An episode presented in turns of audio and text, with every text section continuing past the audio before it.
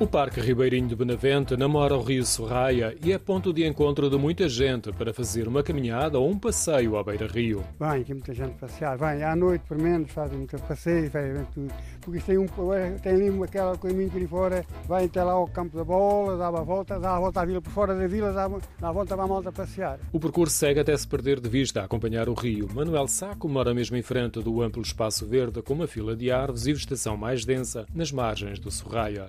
Sim, mesmo em frente ao rio. É bonito. E já foi feita, essa entrada já foi feita mais tarde. É, é bonito, é engraçado. Ali, a Macera é arroz, aqui está ali mais, ali do outro lado está arroz, está, está uma coisa importante. Uma das referências de Manuel Saco é a ponte pedonal que atravessa o rio. Segue-se um pequeno passadiço por um caminho de cultivo e onde é frequente encontrarmos cavalos lusitanos, um dos destaques de Diolinda, que costuma passear no parque ao final do dia com o filho. Eu gosto e tem ali cavalinhos e tudo. Se o senhor for para ali, os cavalinhos são dóceis, deixam-se fotografar e tudo.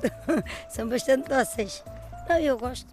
Relativamente a esta zona, acho agradável. Se continuarmos o percurso a pé ou de bicicleta, vamos dar ao cais da Vala Nova. Este trajeto faz parte da Rota das Lesírias, um percurso circular entre Benavente e Samora Correia. O rio Sorraia ajuda a criar um ambiente ameno.